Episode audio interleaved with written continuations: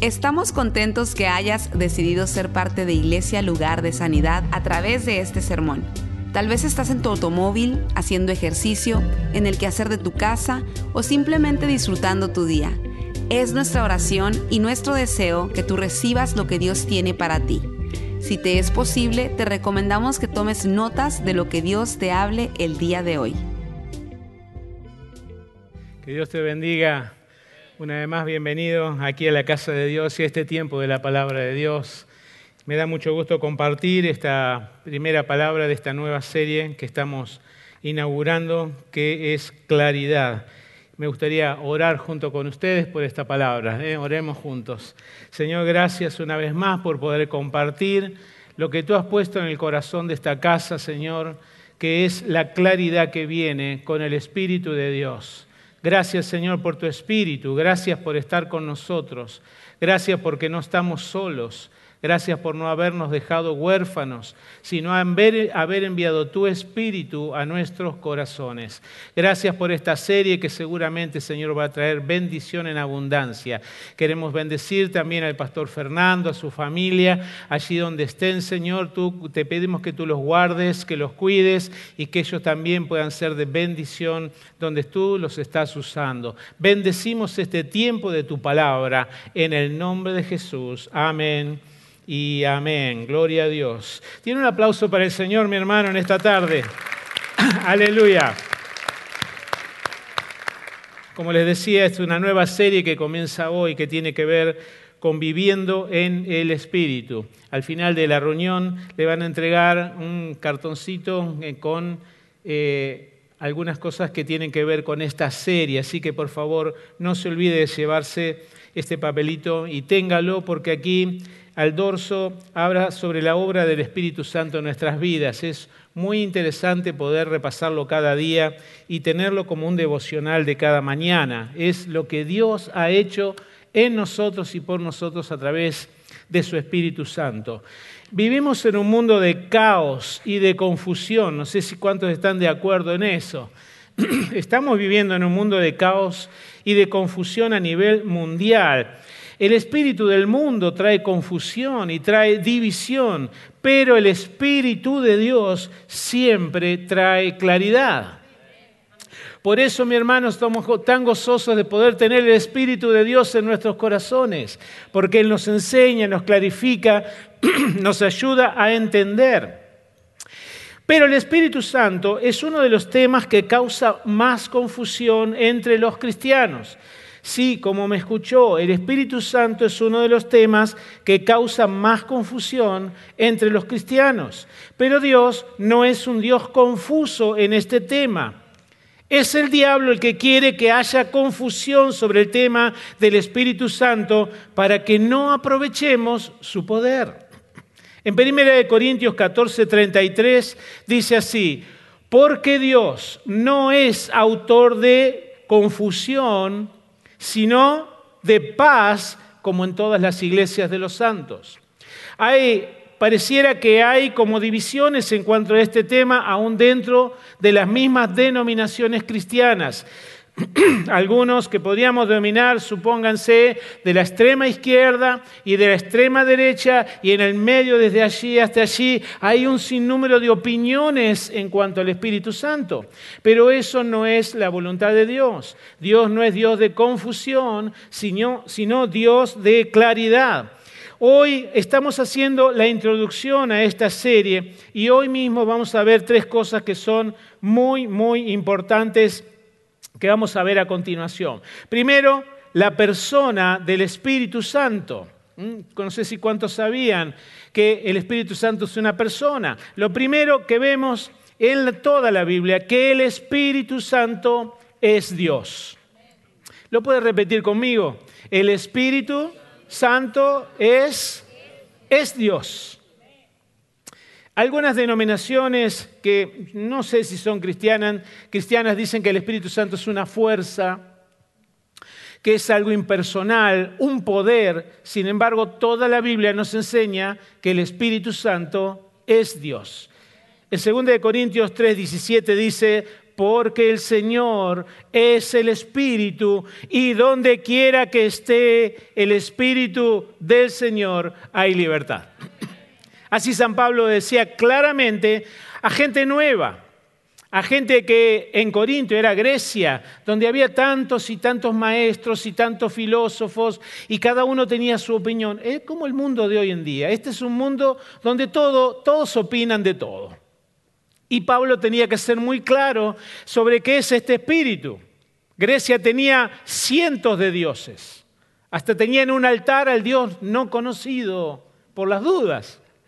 No vaya a ser que se enojara ese Dios que no conocemos. Vamos a hacerle un templo, vamos a hacer un altar y un cartelito al Dios no conocido. Por eso San Pablo decía, quiero ser bien claro en esto. ¿Qué es el Espíritu Santo? En este versículo dice, porque el Señor es el Espíritu. Yo no sé si usted lo tenía claro, pero el Señor es el Espíritu. Y él añade, y donde está el Espíritu de Dios, allí hay libertad. ¿Cuánto dicen gloria a Dios por eso? Él es la tercera persona de la Trinidad. Nosotros creemos en un Dios que es tres personas a la vez, es Padre, es Hijo y es Espíritu Santo. Los tres convivieron juntos desde la eternidad y serán hasta la eternidad. Dios no tuvo ni principio ni fin. Dios es Padre, es Hijo y es Espíritu Santo. Algunos no pueden entender esto. Claro, escuche, si nosotros podríamos entender a Dios con esta mente, seríamos Dios. Eh, dice la Biblia, San Pablo decía, nadie conoce las cosas de Dios, sino el Espíritu de Dios. Porque el Espíritu de Dios todo lo investiga, aún lo profundo de Dios. Yo no sé si usted se da cuenta de lo que acabo de decir. Que el Espíritu de Dios está investigando a Dios mismo ¿Qué profundidad tiene Dios? Que el Espíritu de Dios está investigando a Dios mismo. Si nosotros podríamos entenderlo con esta mente, no seríamos seres humanos. Para que usted lo entienda, yo soy tres personas a la vez. Soy papá, soy esposo, soy abuelo. ¿Cuál de las tres soy yo? ¿Sí? Participemos. ¿Cuál de los tres soy yo? ¿Sí? El agua existe en tres estados, usted conoce eso, ¿no es verdad? Existe en estado sólido, como el hielo, en estado líquido, el agua que sale del grifo, y en estado gaseoso, que es el vapor de agua. ¿Cuál de los tres es agua? Los tres. Dios es tres personas en una y se manifestó a través de la historia de tres maneras. En el Antiguo Testamento de la Biblia vemos al Padre obrando. En los Evangelios vemos al Hijo obrando. Vemos al Hijo de Dios que descendió, eh, eh, Dios mismo encarnado en Jesucristo. Vemos ahí a Jesús descendiendo. Y luego de la ascensión de Jesús, vemos la llegada del Espíritu Santo. Y a partir de ahí es la era del Espíritu de Dios. Usted está viviendo en la era del Espíritu Santo. Jesús dijo, les conviene que yo me vaya. Wow, a los discípulos le estaba diciendo, ustedes están contentos con que yo estoy acá, pero a ustedes les conviene que yo me vaya, porque si no me voy, el Espíritu, Santo no vendría y a ustedes les conviene, porque ahora está con ustedes, pero después estará en ustedes. Mire, los primeros discípulos del libro de los Hechos, ellos, para definir la vida cristiana, solamente la podrían definir de esta manera. Cristo vive en mí, a través del Espíritu Santo. San Pablo dijo, yo ya no vivo más. Con Cristo estoy juntamente crucificado y ya no vivo yo, más vive Cristo en mí. Fíjese que intercambia Espíritu Santo, Cristo, Dios, el Padre, es una sola persona el Espíritu Santo es Dios. En segundo lugar, el Espíritu Santo es una persona porque tiene todas las características de una persona. Él tiene inteligencia, el Espíritu Santo tiene emociones, El Espíritu Santo tiene voluntad, las tres características de una persona. Él decide, en toda la Biblia vemos que el Espíritu Santo tomó decisiones. El Espíritu Santo investiga, dice la palabra. Se puede entristecer, se alegra, se apaga. Él decide cosas en nosotros. Él tiene voluntad para decidir. Por lo tanto, tratemos al Espíritu Santo no como una fuerza impersonal, como un poder mágico. Tratémoslo como lo que es. Es la persona de Dios en nosotros podemos hablar con el Espíritu Santo. Hay un libro muy famoso de hace muchos años atrás de, un pastor que se llamó eh, Buenos días Espíritu Santo. Quizá alguno de ustedes lo ha leído alguna vez. Y es la relación de una persona con el Espíritu. Si el Señor nos dejó el Espíritu Santo para nosotros, ¿por qué no ser compañeros de Él? Es más, en el Nuevo Testamento, la palabra espíritu que usó Jesús para decirnos les enviaré el espíritu, es una palabra griega que es paracletos. Esa palabra, aunque resulte media rara y cómica, ¿no? Paracleto. La palabra paracleto significa uno llamado al lado para ayudar. Y a veces sufrimos tanto sin necesidad. Si tenemos el Espíritu de Dios no solamente al lado nuestro, sino en nosotros. ¿Por qué no acudir a la persona del Espíritu Santo? Él tiene todas las características de una persona. Él hizo tantas cosas importantes que usted va a valorar el Espíritu de Dios en su corazón. Él creó el universo. La palabra de Dios dice que el Espíritu de Dios se movía en medio de la creación y en medio del caos que era la tierra, allí estaba Él moviéndose para crear armonía, para crear el planeta tan bello en el cual Dios puso al ser humano. el Espíritu Santo dio vida al hombre, ya que aquel primer ser humano, Adán, era un físico nada más, era un cuerpo, pero no tenía vida. Es lo que sucede hoy. Usted ve gente por la calle. Jesús veía muertos. Cuando vino alguien y le dijo, te quiero seguir, pero primero déjame que vaya a enterrar a mi padre. Quizás el papá hubiera fallecido hace poco, quizás era muy anciano, y si no lo puedo dejar ahora, te voy a seguir, pero primero tengo que cuidar de mi padre. Deja, dijo eso, deja que los muertos entierren a sus muertos y tú ven y predica la palabra de Dios. ¡Wow! Gente sin espíritu, como fue Adán, hasta que el Señor dice sopló. Por eso la palabra espíritu en la Biblia es muy importante, es ruach en hebreo, neuma en griego, que significa aliento, soplo. Cuando Dios sopló sobre Adán, se transformó en un ser humano. La Biblia dice que fue un espíritu viviente. Cuando describimos a los seres humanos, una descripción sencilla es que somos cuerpo, alma y espíritu. Pero ¿sabe qué es al revés? Primero somos espíritu, luego somos alma y por último tenemos nuestro cuerpo para comunicarnos con el ambiente. El Espíritu Santo inspiró la Biblia, esa que usted lee cada día, fue inspirada. La palabra inspirada significa, podríamos decir, dictada porque la palabra inspirar significa insuflar o soplar. Los autores de la Biblia, dice la palabra, San Pedro dice, no escribieron por causa propia ni lo que se les ocurrió en la imaginación, ellos escribieron siendo inspirados o soplados, insuflados, dictado por el Espíritu Santo. Por eso la Biblia no tiene errores. No le haga caso a la gente que dice, yo ese libro no lo leo porque está lleno de errores.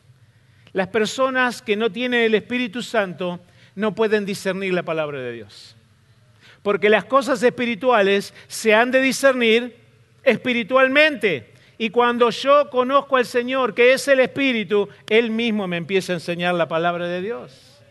Él, cada vez que leo la Biblia, la Biblia me habla a mí, pero antes para mí era un libro loco.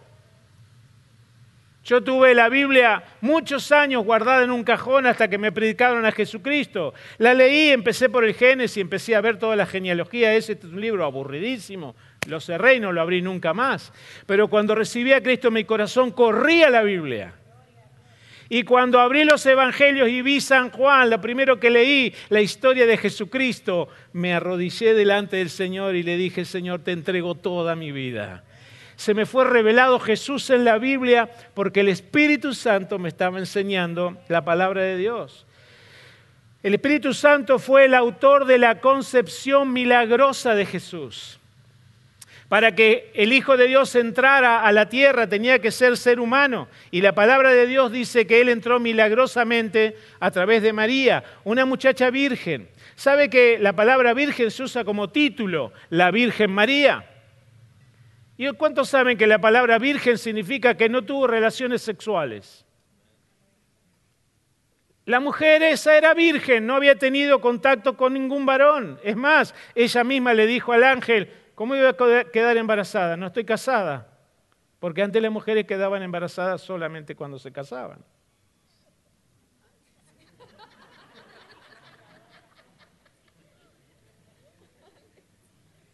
Antes. Y el ángel le dijo, el Espíritu del Señor, gócese mi hermano, el Espíritu del Señor vendrá sobre ti y te cubrirá con su sombra y concebirás. Solo el Espíritu de Dios puede hacer eso. Crear un ser humano sin intervención de un varón.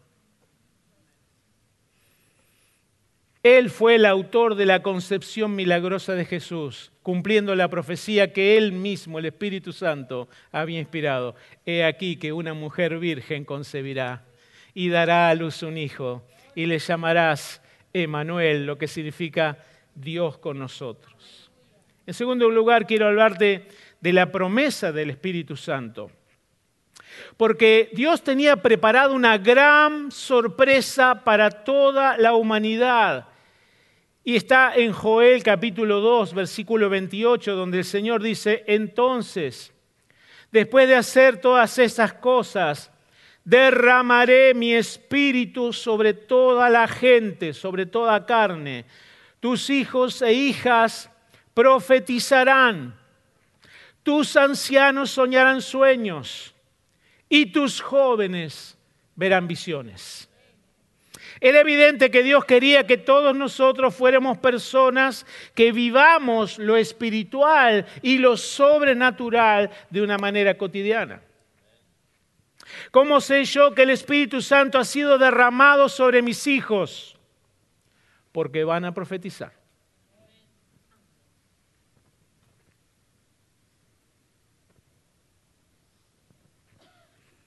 Uno de mis nietos estaba jugando un día con su hermano mayor, el más chiquito se subía arriba de la escalera y se tiraba y el más grande lo agarraba. No sé si los conté, pero si no, escúchelo de nuevo.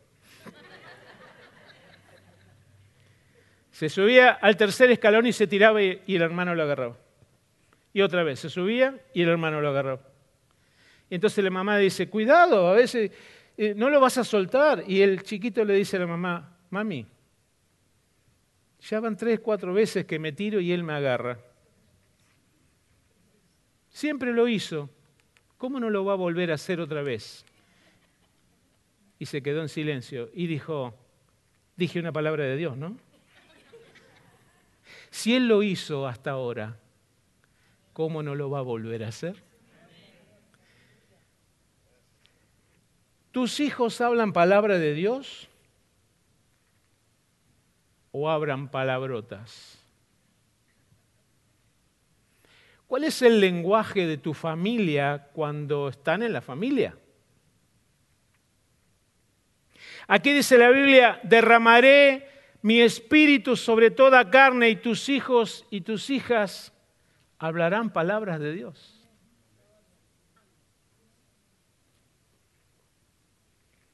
Tus, ancianos soñarán sueños. Ya veo que alguno que se duerme aquí durante el culto decía, no, no estaba durmiendo hermano, estaba recibiendo más del Espíritu de Dios.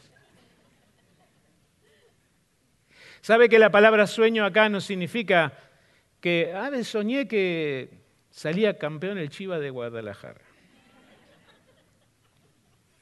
Significa visiones proféticas.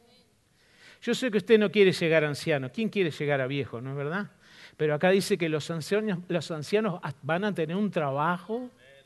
Los ancianos llenos del Espíritu Santo van a ser los portadores de sueños y visiones que todos nosotros necesitamos.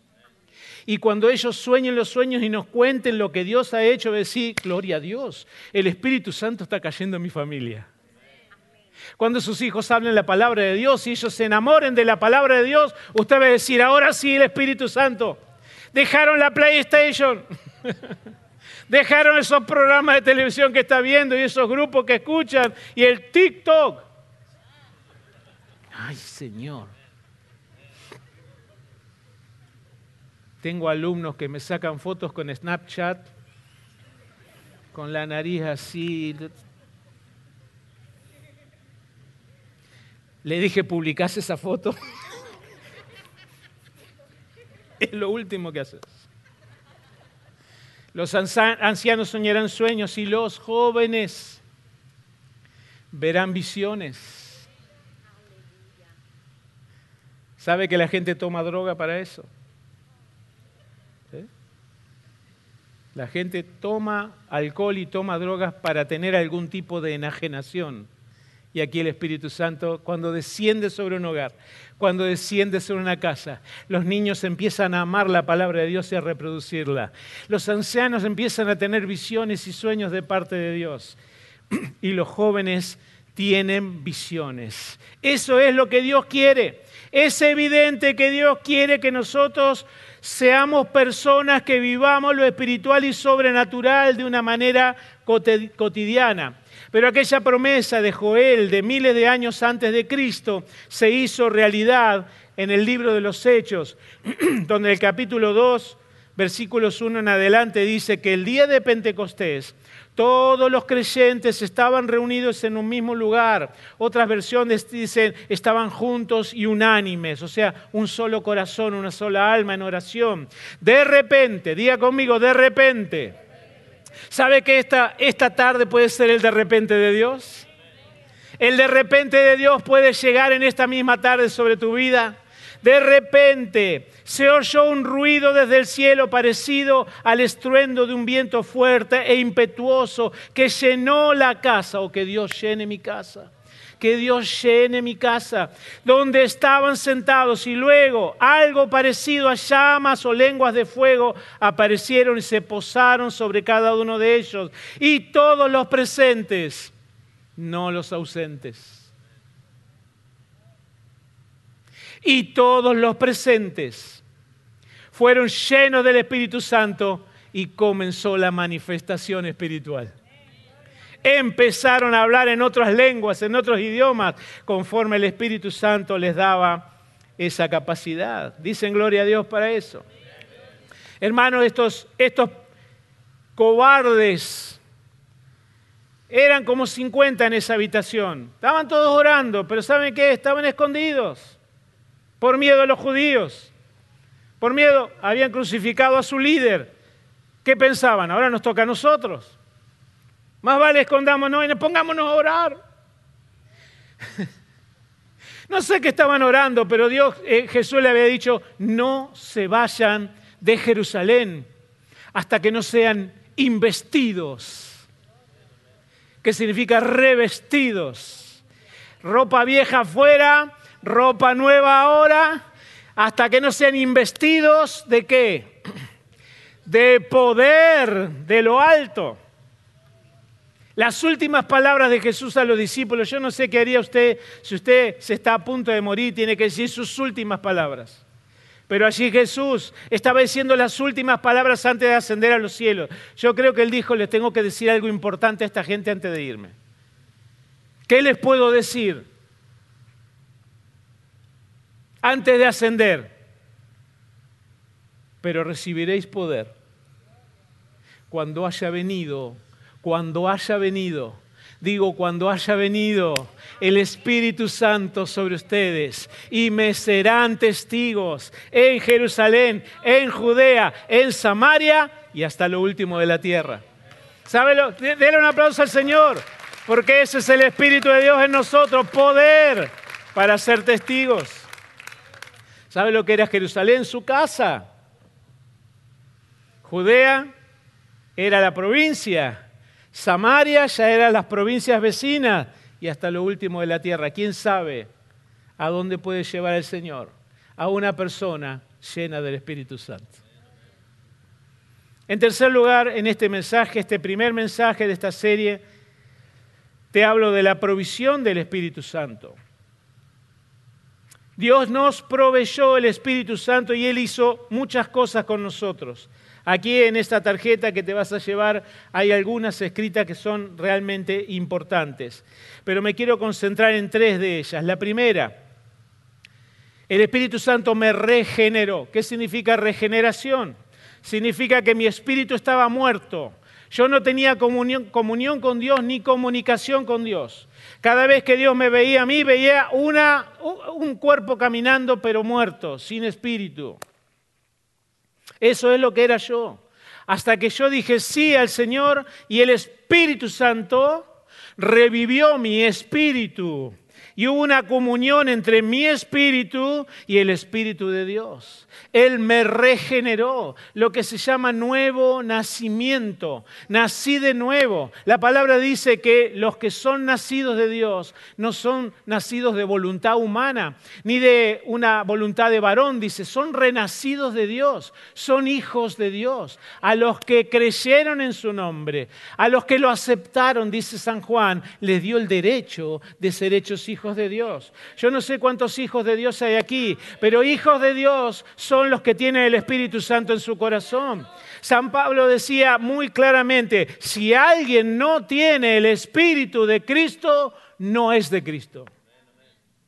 Asegúrese en esta tarde de tener claridad, que esta serie se llama así, claridad, de tener la claridad de que usted es parte del cuerpo de Cristo de que usted es parte de la iglesia, de que usted ha recibido el Espíritu de Dios. Tenga claridad, Él quiere regenerarlo. Su espíritu está muerto. Usted camina como muerto, vive como muerto, sufre como muerto. Usted tiene que tener el Espíritu de Dios en su corazón.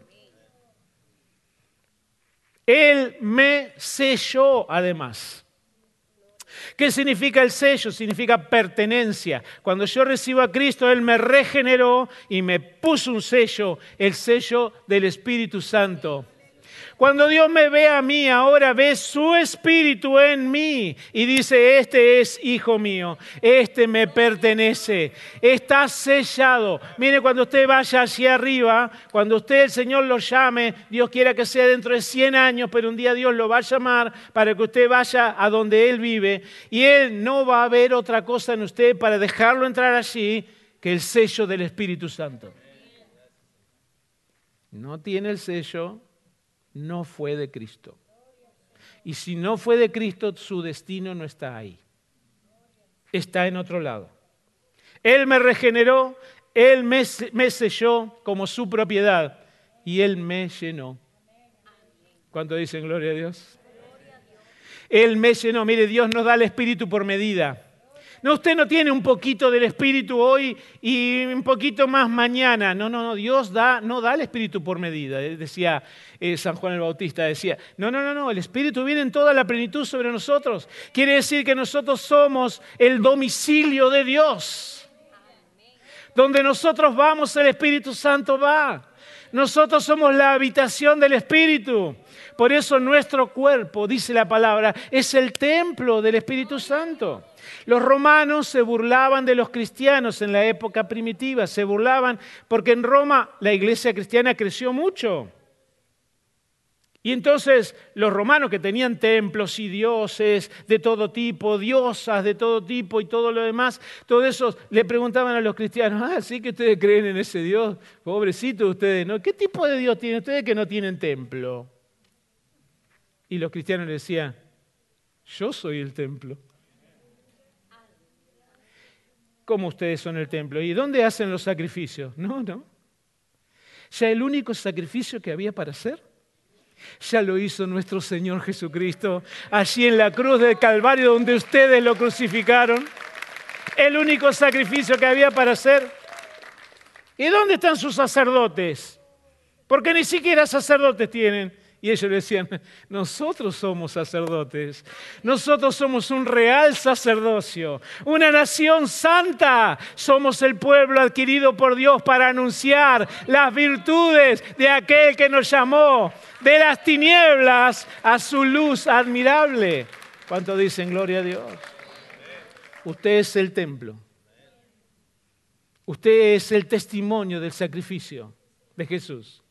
Usted es un sacerdote una sacerdotisa de Dios. Él me llenó. La plenitud del Espíritu está sobre nosotros. ¿Por qué necesito el Espíritu Santo en mi vida? Necesito el Espíritu Santo para ser testigo efectivo de Jesucristo. Jesús dijo, recibiréis poder cuando haya venido sobre vosotros el Espíritu Santo y me seréis testigos.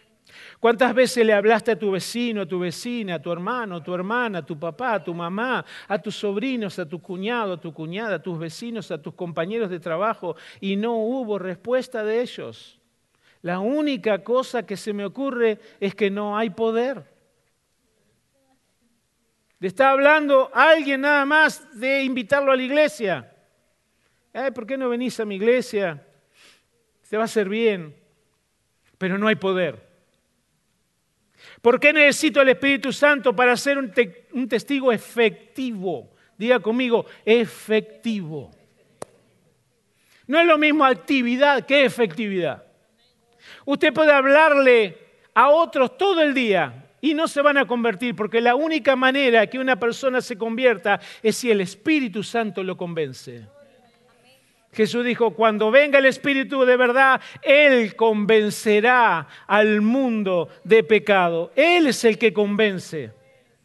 Alguien me enseñó cuando recién me convertí que evangelizar es hablar de Jesucristo en el poder del Espíritu Santo, dejándole los resultados a Dios. Cuando no somos efectivos en evangelizar y en traer nuevas personas a Jesucristo, empezamos a echarle la culpa a la gente. Es que la gente no quiere escuchar. No, no quieren oír. Este mundo está perdido. No, no, no. El que está perdido es usted. Dios no retarda su venida como algunos la tienen por tardanza. ¿Y cuándo vuelve Jesucristo? Ya pasaron dos mil años, decía el apóstol Pablo. No, no, no, Dios no retarda su venida como algunos la tienen por tardanza, porque Dios es paciente para con nosotros, los cristianos. Porque no quiere que, no quiere que ninguno se pierda, sino que todos procedan al arrepentimiento. Necesito al Espíritu Santo para ser efectivo. No puede pasar el año 2021 sin que usted tenga un, un discípulo. Porque el mandato de Jesús es, id y hacer discípulos a todas las naciones. ¿Cuánto dicen amén a eso? Necesito el Espíritu Santo para adorar en el Espíritu. San Juan 4, cuando Jesús hablaba con la mujer samaritana, le dijo, el Señor está buscando adoradores, pero los que le adoren en espíritu y en verdad. Por eso hay mucha gente que la adoración no le gusta, lo cansa, lo aburre.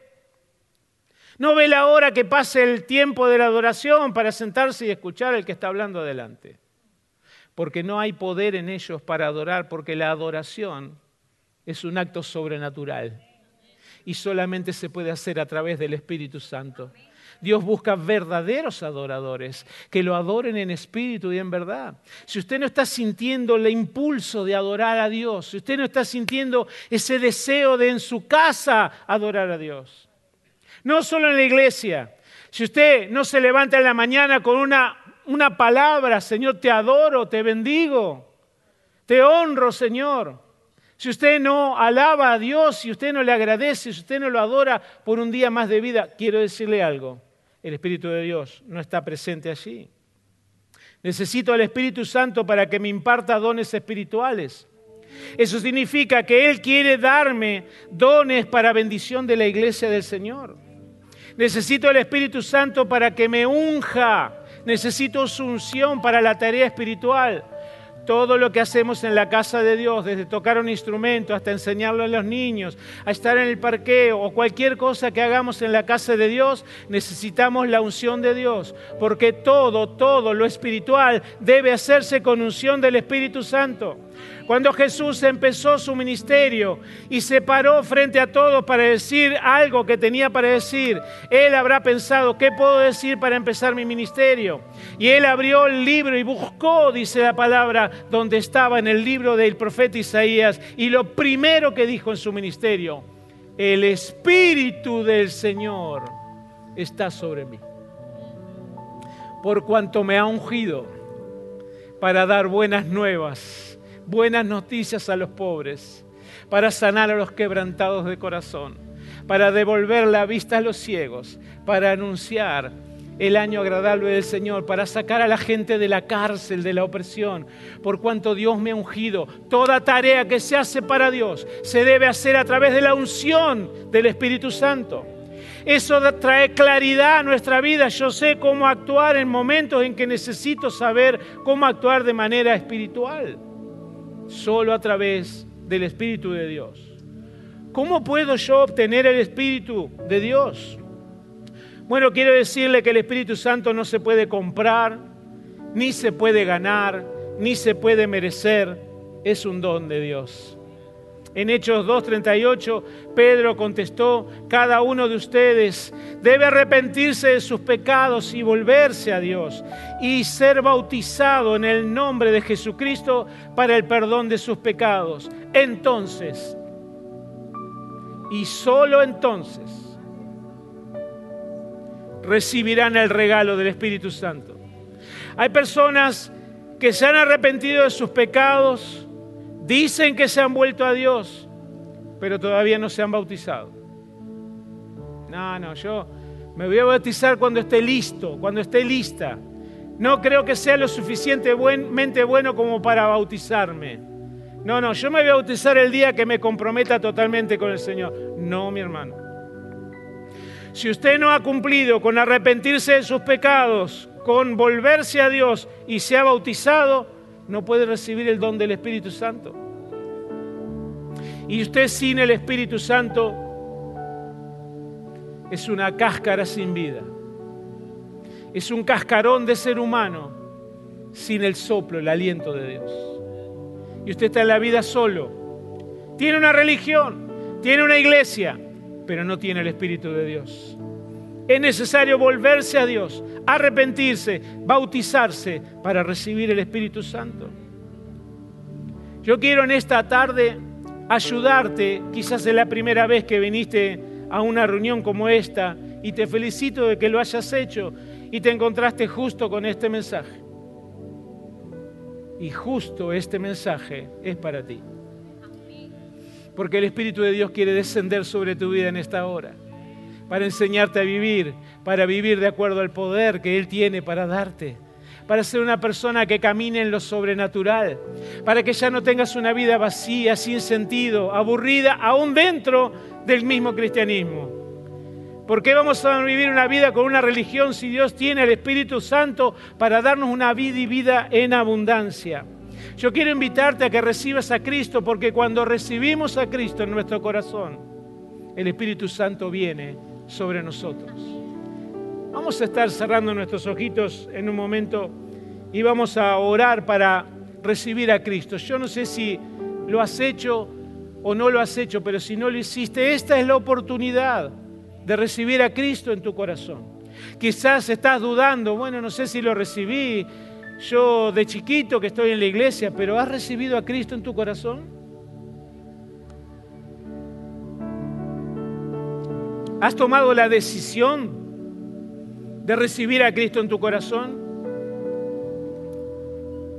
La Iglesia Católica a través de más de 500 años, escuche, llenó toda América con el conocimiento de alguien que se llama Jesucristo. Si usted nombra a Jesucristo, ¿quién no sabe quién es Jesucristo? Pero usted va al interior de la India, escuche, y pregunta, ¿usted conoce a Jesús queriendo evangelizar? Y las personas dicen, no sé, acá en esta aldea no vive. Porque nunca escucharon de Jesús. Pero usted nunca leyó la Biblia y te dice, ¿y qué es la Biblia? Nunca vieron una Biblia. Nunca nadie les regaló una Biblia. Pero Latinoamérica y América del Norte está llena del conocimiento de que una vez hubo alguien que se llamó Jesucristo. ¿Quién, aunque sea ateo, no te usa un crucifijo como un adorno? En la oreja, colgado, en la muñeca, un crucifijo, como de moda. Pero ¿cuántos de ellos han tomado la decisión de entregarle totalmente la, vida a Jesucristo? ¿Cuántos han dicho, yo me rindo ante Jesús? Me rindo ante el Señor le entrego mi vida. Es lo que quisiera que en esta tarde hagas si nunca lo has hecho. Recibe a Cristo. Ábrele tu corazón y recibirás el don del Espíritu Santo. El Señor vendrá sobre ti para ser tu ayudador, para ser tu defensor, para hacerte una persona de poder. Cerremos nuestros ojos y yo le voy a invitar, si nunca has recibido al Señor Jesucristo en tu corazón, que lo hagas ahora. Di conmigo, Señor Jesús, gracias porque me amas y entiendo que te necesito. Te abro la puerta de mi vida y te recibo como mi Señor y mi Salvador. Ocupa el trono de mi vida. Sé el rey de mi vida y hazme esa persona que tú quieres que yo sea. Te pido perdón por todos mis pecados en el nombre de Jesús. Amén.